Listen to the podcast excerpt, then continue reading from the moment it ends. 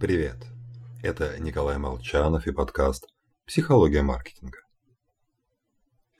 Порой таки представляешь, как встал и заявил начальнику все, что о нем думаешь. Вышел на площадь и высказал свою гражданскую позицию. Жестко ответил хабалке соседке, ну или гопникам у магазина. Да и вообще, мы любим принимать крутые позы. Правда, мысленно, перед зеркалом.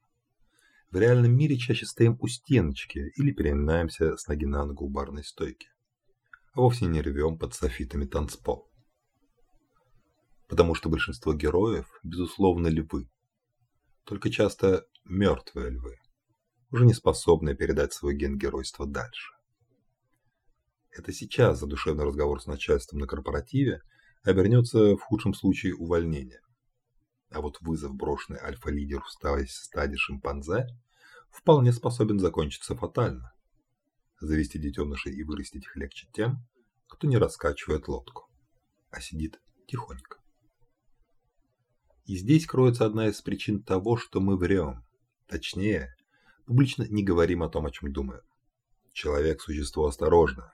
Исторически наша стратегия выживания как вида – не выделяться.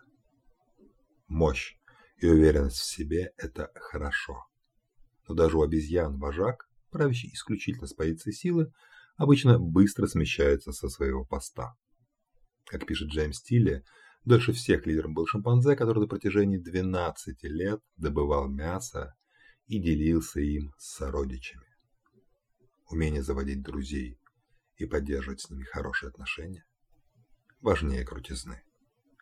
Так что если вы тихоня, Эволюция вас поддерживает. С вами был Николай Молчанов и подкаст «Психология маркетинга».